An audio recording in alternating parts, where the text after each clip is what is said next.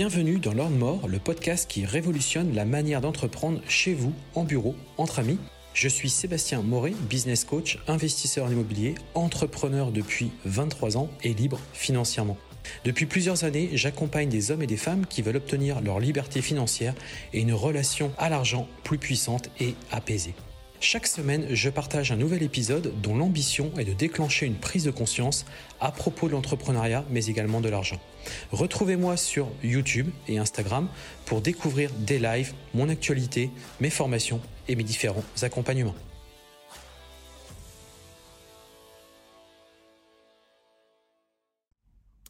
Bonjour à tous et bienvenue sur ce nouvel épisode de mon podcast, le podcast que je diffuse eh bien, toutes les semaines le vendredi à 12h, un podcast eh bien, où on parle d'argent, on parle d'entrepreneuriat, on parle d'immobilier, voilà, des sujets qui vous permettent d'obtenir eh bien, notamment votre liberté financière et qui vous permettent d'avoir une meilleure vision et un meilleur rapport par rapport à l'argent. Alors je parle aussi beaucoup d'entrepreneuriat puisque c'est vrai que je suis entrepreneur depuis plus de 20 ans maintenant, donc dans différents domaines. Aujourd'hui je suis vraiment spécialisé dans l'immobilier, donc euh, tout ce qui est sous-location, tout ce qui est aussi conciergerie d'appartements et aussi avec une casquette vraiment de spécialiste en location courte durée et plus particulièrement sur Airbnb. Aujourd'hui, dans cet épisode, je voudrais parler de, l'open pricing. Qu'est-ce que c'est que ça? Mais surtout, comment Eh bien, tout simplement arriver à avoir une stratégie pour ces locations courte durée, ces locations sur Airbnb? Beaucoup de personnes euh, se contentent encore aujourd'hui, au moment où je tourne cet épisode, se contentent finalement eh d'adopter des, prix euh, qui vont varier. Ils vont, utiliser aussi différents outils. Donc je pense à Pricelab, je pense à Bianc Pricing, qui sont des outils effectivement, qui vont, ce sont des robots finalement, qui vont automatiquement calculer les prix. Alors, c'est bien, c'est déjà mieux que de rien faire, bien évidemment, mais généralement c'est insuffisant parce que ces robots-là ne vont pas prendre en compte différents paramètres qu'il peut y avoir sur votre ville, différentes caractéristiques, c'est-à-dire qu'ils vont prendre effectivement le marché, mais ils vont pas intégrer aussi la notion de d'événement, c'est-à-dire qu'il y a des choses qui vont se passer dans votre ville que l'outil, le robot ne sera pas forcément au courant. Ce qu'on s'aperçoit aussi, par exemple, pour les avoir testés, ces différents outils, c'est que, euh, bah, par exemple, il arrive très fréquemment que sur des périodes où on a une très forte demande, eh bien, les prix pratiqués ne soient pas suffisants. C'est-à-dire que, eh bien, il a comparé par rapport au prix du marché, il a considéré que le prix donc qui devait être proposé devait être à peu près aux alentours de tel ou tel prix. En fait, il n'a pas intégrer le fait que euh, bah, ça joue aussi en fonction de la demande. Il peut y avoir des années, il peut y avoir des demandes qui peuvent être beaucoup plus importantes que d'autres années. Et du coup, ça a des impacts sur les prix. Ça a des impacts aussi sur le nombre d'appartements qui sont disponibles. Parce que vous comprenez bien que s'il y a beaucoup de demandes sur un, instant donné et qu'il y a très peu d'offres, que le nombre d'offres commence à, comment dirais-je, à baisser, bah, bien évidemment que le prix euh, ne sera pas le même. Euh, c'est pareil aussi, si la réservation est prise euh, un an à l'avance ou si la réservation est prise quelques jours auparavant, l'impact n'est pas du tout le même sur le prix. Et bien évidemment que je vois par exemple sur ma ville, on a des événements sportifs, donc on connaît les dates, hein. les dates sont publiées euh, généralement les années précédentes. Bah, si votre appartement, votre bien, il est déjà en place sur la plateforme, sur les plateformes Airbnb ou, Booking ou autres, hein, bien évidemment qu'au début, il y a beaucoup d'annonces. Et donc, là, le robot va de lui-même se dire, bah ok, il y a plein d'annonces, bah, le prix c'est à peu près ça. Ouais, mais sauf qu'au final, euh, il y a euh, des réservations qui vont se faire très très rapidement. C'est-à-dire que dès que l'appartement est mis en ligne, bam, la réservation tombe dans les, les jours qui suivent parce qu'il y a vraiment une très forte demande. Et donc, le prix que le robot propose est inférieur au prix auquel nous, on le pratique. Donc nous, ce qu'on s'est aperçu, c'est que les robots, c'est bien, c'est des bonnes aides, effectivement, mais ce n'est pas suffisant. Et pour moi, si vous voulez vraiment avoir une stratégie de fond, euh, une stratégie qui soit vraiment payante par rapport à votre revenu management, hein, pour euh, vraiment euh, bah, optimiser au mieux eh les prix pratiqués sur vos annonces, il faut, à mon sens, faire cette analyse par vous-même. Donc là, dans cet épisode, je vais vous expliquer comment vous pouvez faire ça. Mais si vraiment vous n'avez pas le temps et que c'est quelque chose qui ne vous passionne pas du tout, moi, ce que je vous recommande, c'est vraiment de déléguer cette partie-là. Euh, vous soupçonnez pas euh, l'argent que vous pouvez faire en plus grâce à du bon revenu management, vraiment. Euh, c'est-à-dire qu'un bon revenu management peut couvrir eh bien, les charges d'une personne tierce qui peut s'en occuper. parce que derrière, euh, on va avoir une, analyse beaucoup plus profonde sur le, comment sur votre ville, sur ce qui se passe dans la ville. C'est des analyses qu'on fait toutes les semaines. Hein. L'idée, c'est vraiment que toutes les semaines, on fasse un point, un point soit réalisé. Et les robots, c'est très bien, mais encore une fois, c'est une réflexion un petit peu trop de masse et c'est pas spécifique vraiment à la ville et à votre appartement. Alors, quelle est la bonne stratégie finalement?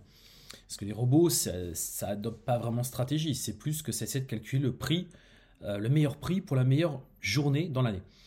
Alors, euh, il existe plusieurs stratégies. Alors, bien évidemment, il y a des stratégies que je, vais commencer, c'est celles qu'il ne faut pas faire.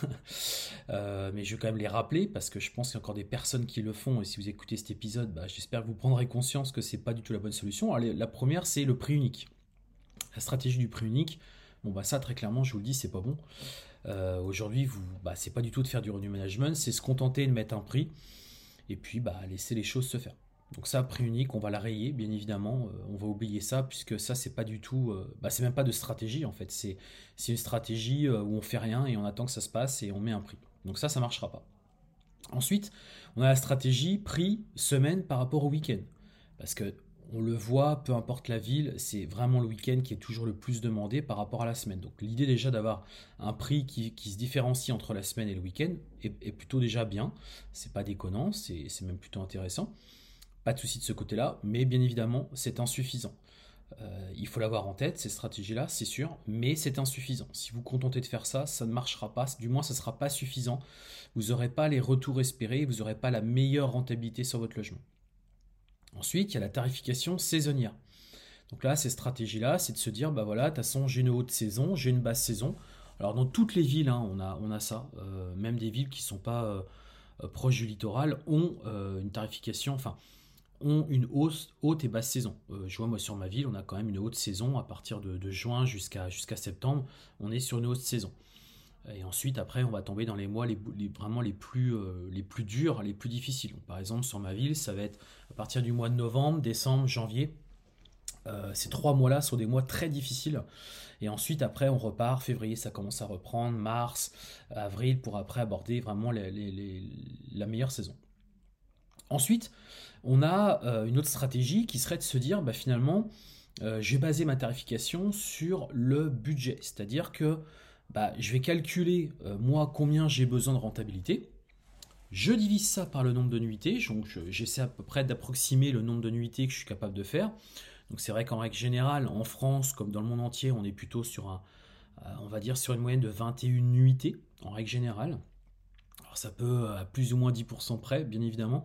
Mais l'idée, c'est un peu ça, et de se dire bah, finalement combien j'ai besoin de sortir de rentabilité, combien j'espère, combien j'ai de charges tous les mois si vous êtes pardon, investisseur IMO, ou bien euh, si vous faites de la sous-location, c'est de se dire bah voilà, j'ai un loyer de temps.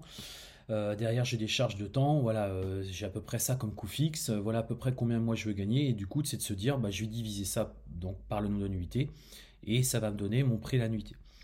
Bah ça, bien évidemment, c'est pas faire du revenu management, c'est une solution qui est beaucoup trop, euh, qui est beaucoup trop basique et qui va pas marcher euh, sur du long terme. Euh, ça va peut-être marcher sur certains mois, mais sur d'autres mois, ça marchera pas parce qu'encore une fois, le prix ne sera pas adapté à la demande. Une autre stratégie serait de se dire, bah, je vais baser ma tarification sur la concurrence, c'est-à-dire qu'en gros, je vais consulter régulièrement ce qui se passe autour de moi, je vais regarder quelques appartements qui, qui, sont proches de chez moi dans ma ville, je regarde les prix qui pratiquent et en gros, je me base sur ça bah ça c'est pas du tout une bonne stratégie. Euh, se baser sur une concurrence c'est pas bon, tout simplement parce que vous considérez que vous allez aller toujours au moins cher. C'est-à-dire vous allez vous dire, bah, si mon petit concurrent il fait 29 euh, euros, bah moi je vais me faire un prix euh, à 28 euros parce que je vais être moins cher que lui et donc du coup je vais donc du coup prendre la réservation. Le truc c'est que ça c'est la politique du moins cher, c'est à qui va être le moins cher. Et ça, c'est une politique qui est sans fin, tout simplement parce que votre concurrent peut très bien se dire la même chose que vous et va faire la même chose que vous. Mais c'est la même chose dans le commerce traditionnel. Si vous avez un produit qui est similaire à votre concurrent, se battre sur le prix, pour moi, ce n'est pas une bonne stratégie. Sauf si derrière vous avez euh, les reins très solides, que vous avez un budget pub, euh, que vous êtes, euh, voilà, que vous déployez des moyens surhumains pour des moyens financiers, des moyens marketing ou autres pour vous faire connaître. Là, pourquoi pas mais c'est pas une stratégie sur du long terme qui est payante, très clairement. La stratégie de la concurrence, ça ne paiera pas. ça vous fera prendre des parts de marché, Ça vous permettra de prendre des réservations, bien évidemment, mais vous, derrière, vous n'aurez pas le retour sur investissement, vous n'aurez pas la rentabilité espérée, vous n'allez pas gagner de l'argent, en gros, pour, pour faire ça.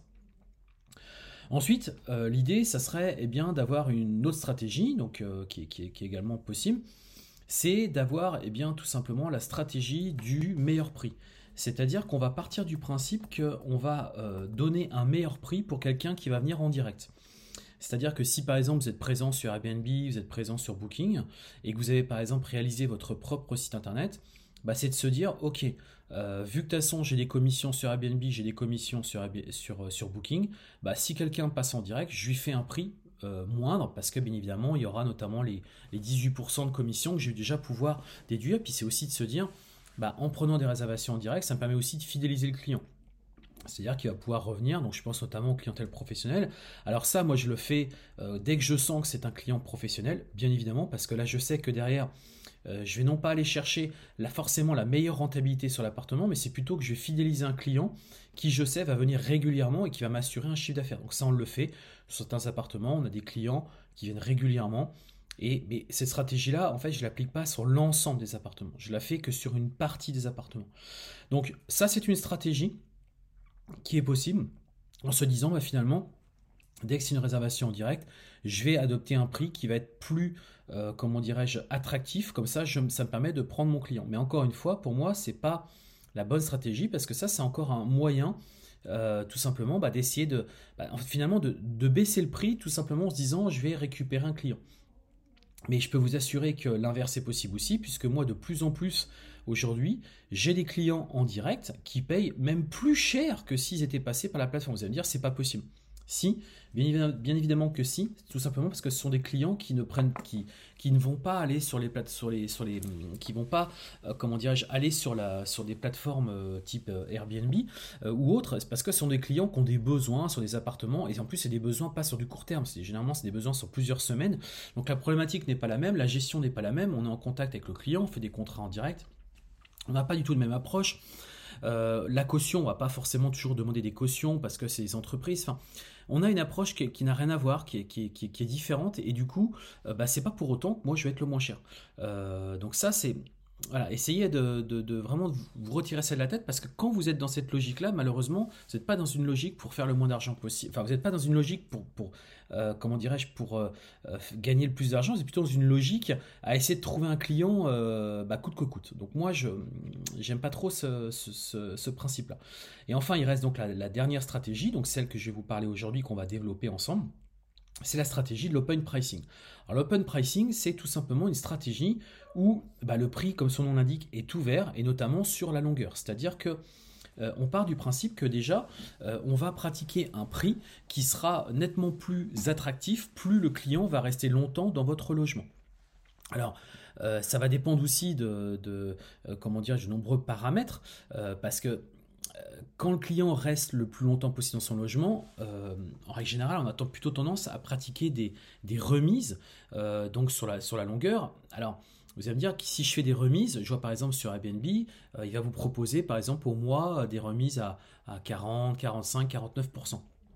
Vous allez me dire, bah, mais si je mets ça en place, bah, du coup, typiquement, je je suis plus du tout dans les clous parce que j'ai des remises qui sont beaucoup trop importantes. Alors, c'est là l'intérêt justement de bien avoir en tête sa stratégie parce que si votre stratégie, c'est d'aller chercher des réservations long terme, ça veut dire qu'on va oublier un petit peu les réservations court terme. On va plutôt se dire, ok, euh, moi je vais aller chercher ces réservations euh, plutôt euh, long terme.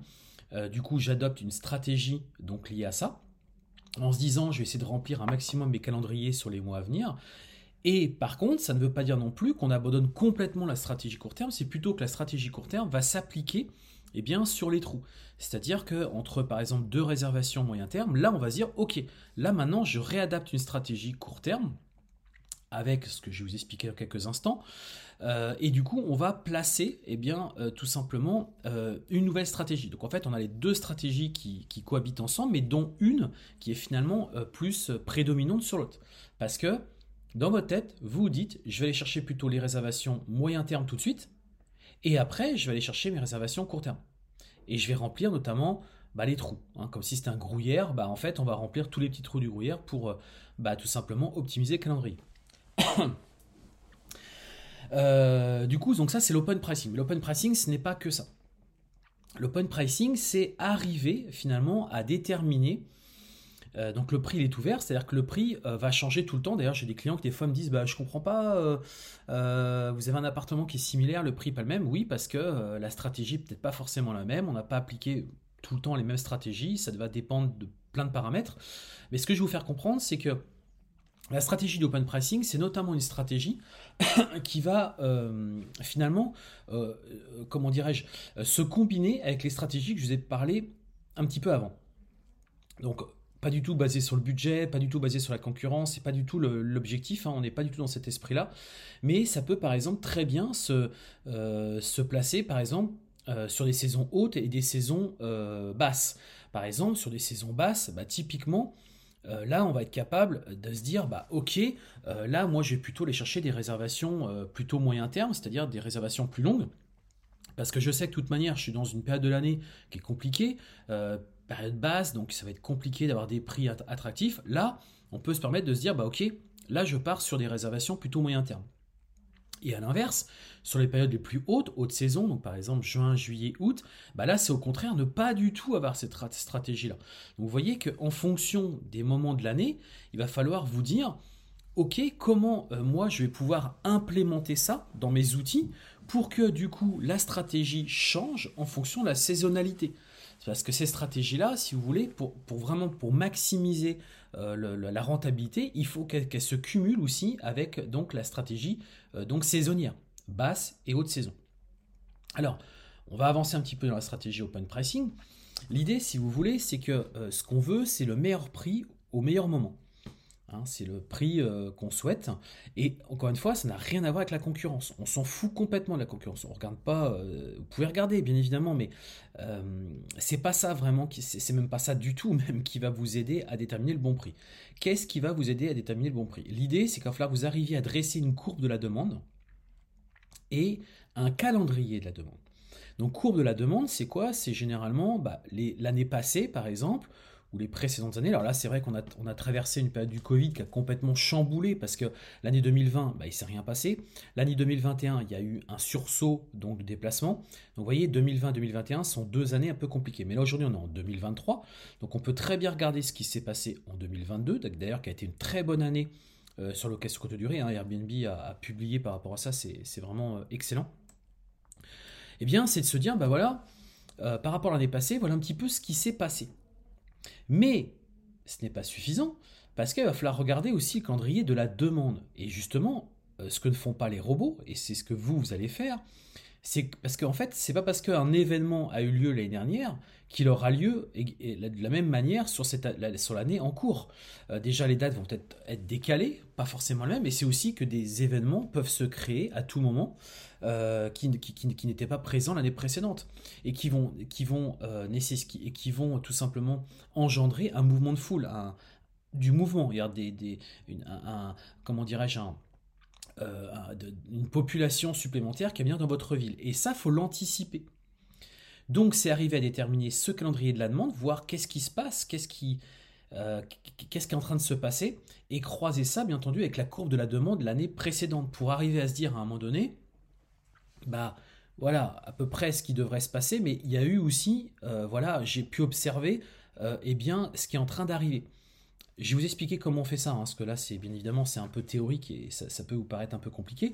Alors, la courbe de la demande, on va, en fait arriver, quand vous faites une courbe de la demande, vous allez finalement arriver à dresser deux euh, indicateurs. Le premier, c'est le pace, et on va le voir après justement avec Cardena comment on fait ça, et le pick-up. Le pace, finalement, euh, le pace, finalement, c'est le prix auquel on sait qu'on va prendre la réservation. Euh, moi, par exemple, sur des appartements, je sais qu'à tel prix, je prends la réservation. Je sais que c'est gagné d'avance, je vais la prendre la réservation. Mais c'est pas forcément le prix que je veux vendre. Pas forcément. Moi, je veux vendre plus cher, bien évidemment. Et il faut arriver à un moment donné, si vous voulez, à trouver le, truc qui fait que il faut effectivement euh, tomber sur le pace parce que peut-être c'est J-1 ou c'est jour J, donc là on n'a plus le choix, il faut louer à ce prix-là. Mais si c'est quelques jours auparavant, ou qu'on est sur une période beaucoup plus forte, bah bien évidemment, on ne va pas appliquer ce prix-là. Donc le facteur pace, comme je vous disais, par rapport à la courbe de la demande, mais c'est également aussi le pick-up.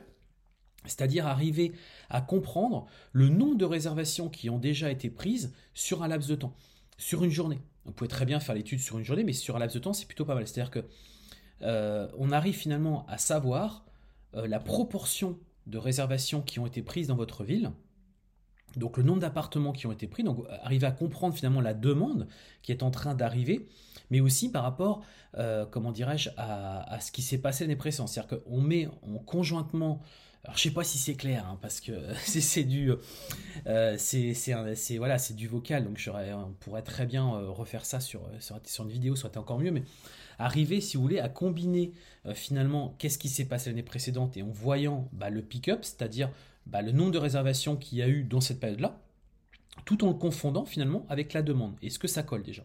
Parce que peut-être que ça colle pas du tout. Donc là, bien évidemment, on va changer. Et du coup, le prix, bah, le prix qu'on va afficher, bah, il va finalement intégrer ces deux facteurs-là. C'est-à-dire qu'on sait qu'on a un prix, de toute manière, où on sait en prendre la réservation, c'est pas celui qu'on veut. Nous, ce qu'on veut, c'est maximiser le résultat. Et c'est arriver à déterminer la demande. Donc, comment on fait ça? En fait, sur ADNA, euh, vous avez un, outil qui est, vraiment très très bien fait, qui s'appelle euh, donc euh, Pacing, hein, quand vous êtes sur le, sur le Market Minder. Et là, vous avez trois gros graphiques que je vais vous inviter à aller voir. Là, je suis dessus au moment où je vous fais cet épisode, qui sont vraiment excellents. déjà, vous avez la demande future. Donc vous allez paramétrer bien entendu votre appartement, votre ville, le nombre de chambres, etc. pour que du coup il rentre vraiment dans les critères et qu'on soit le plus précis possible. Et là, si vous voulez, quand vous prenez des dates, bah, en fait, on va tout simplement déterminer, on va voir, vous allez voir, il y a des pics, euh, donc des pics de, comment dirais-je, d'annonces qui ont déjà été réservées.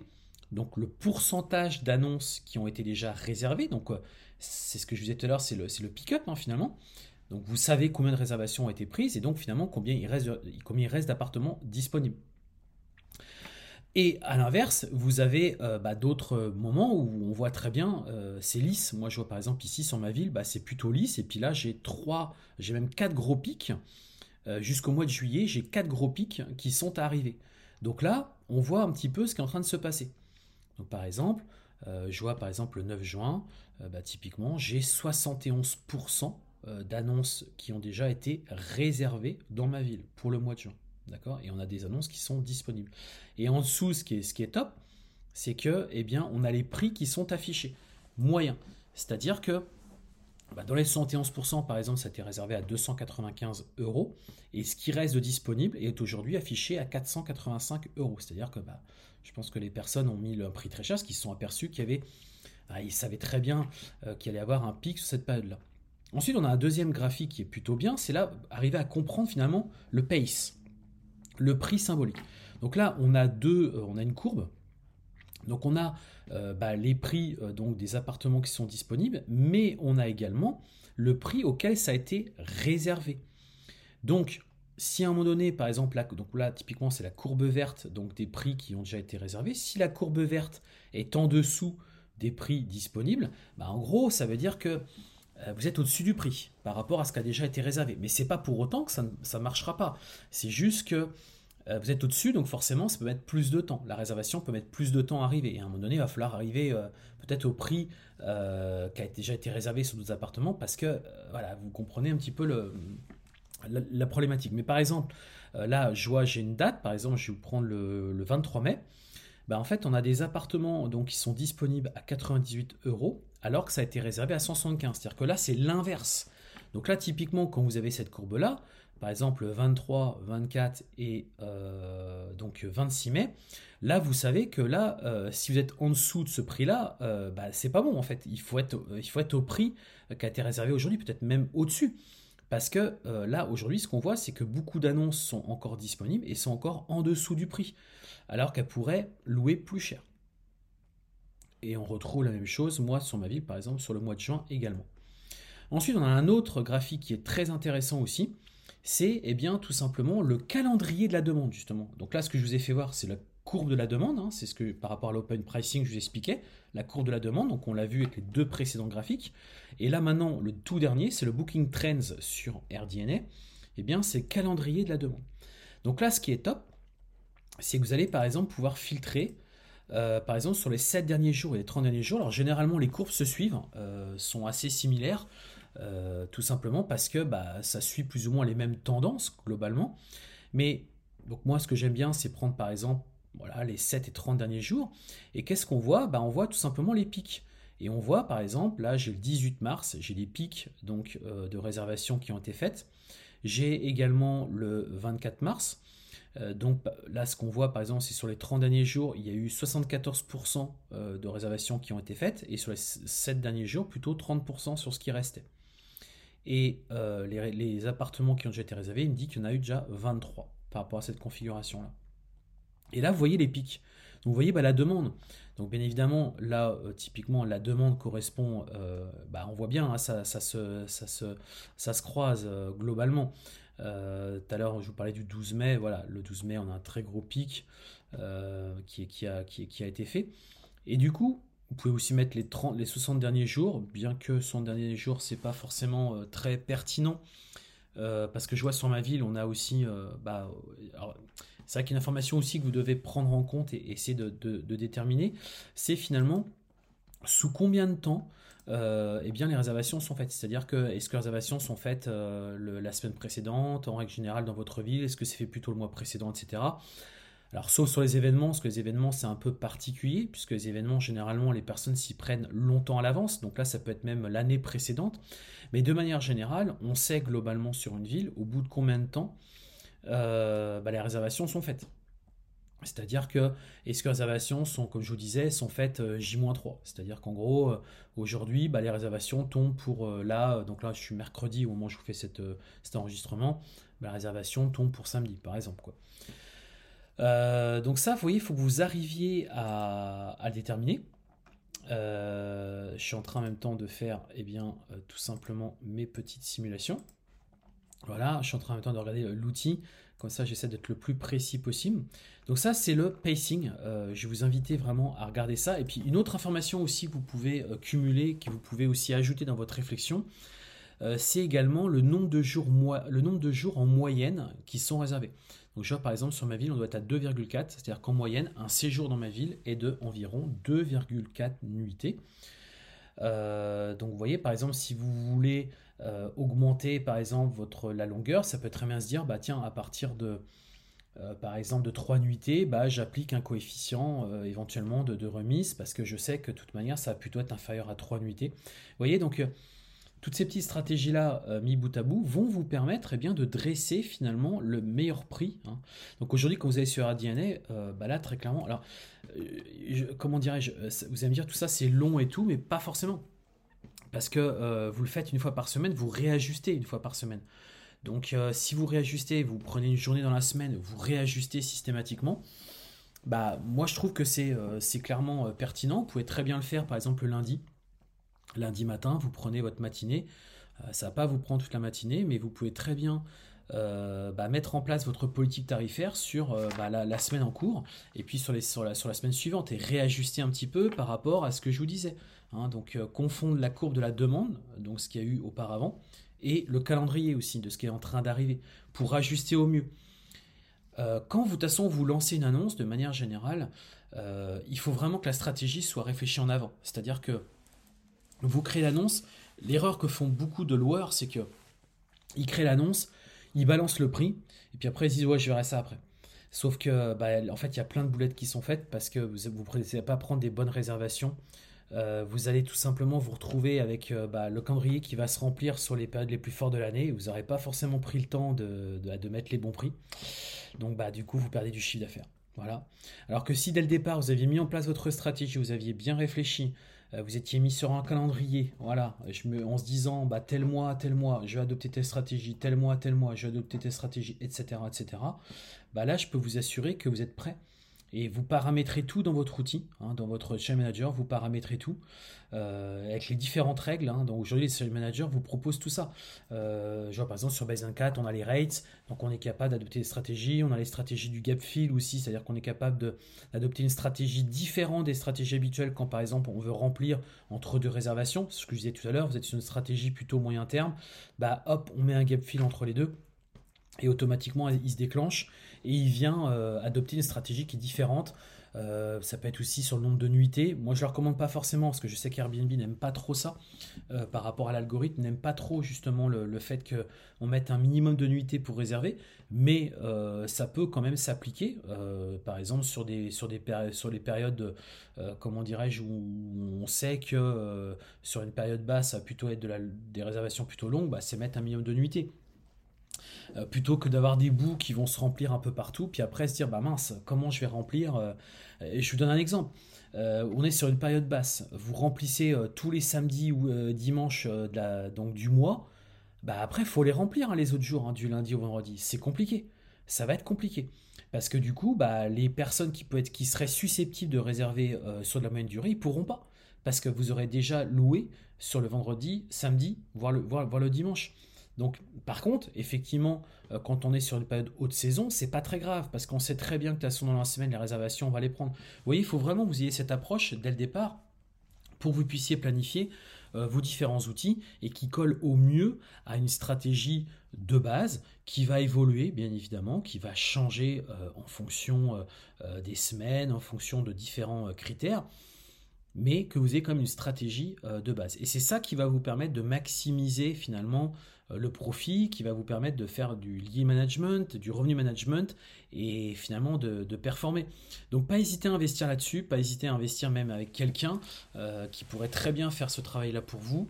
Euh, c'est tout à fait possible, pourquoi pas, de dépêcher quelqu'un, vous donnez votre stratégie, vous dites bah voilà, ma stratégie c'est ça, ça, ça et ça, je te laisse l'appliquer et toutes les semaines faire le point. Vous pouvez très bien déléguer ça à une personne, ça va pas demander un temps de malade.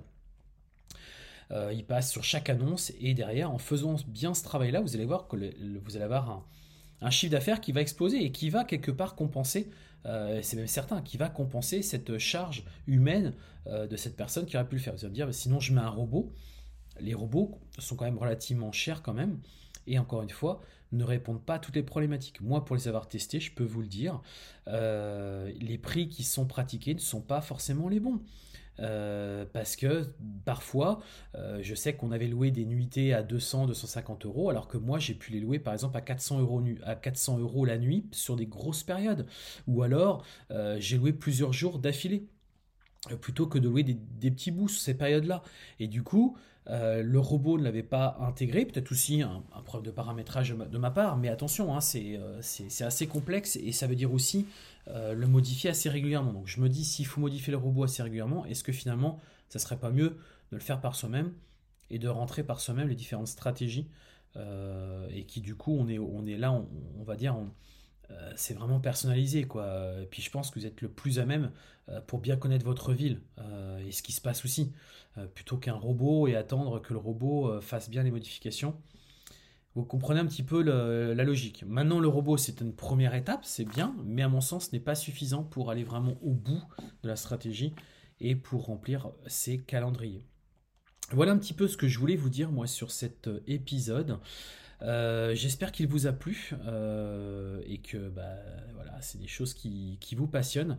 N'hésitez pas à me lâcher le, alors pas le pouce bleu parce qu'on n'est pas sur YouTube, mais du moins à me laisser un maximum de notation 5 étoiles.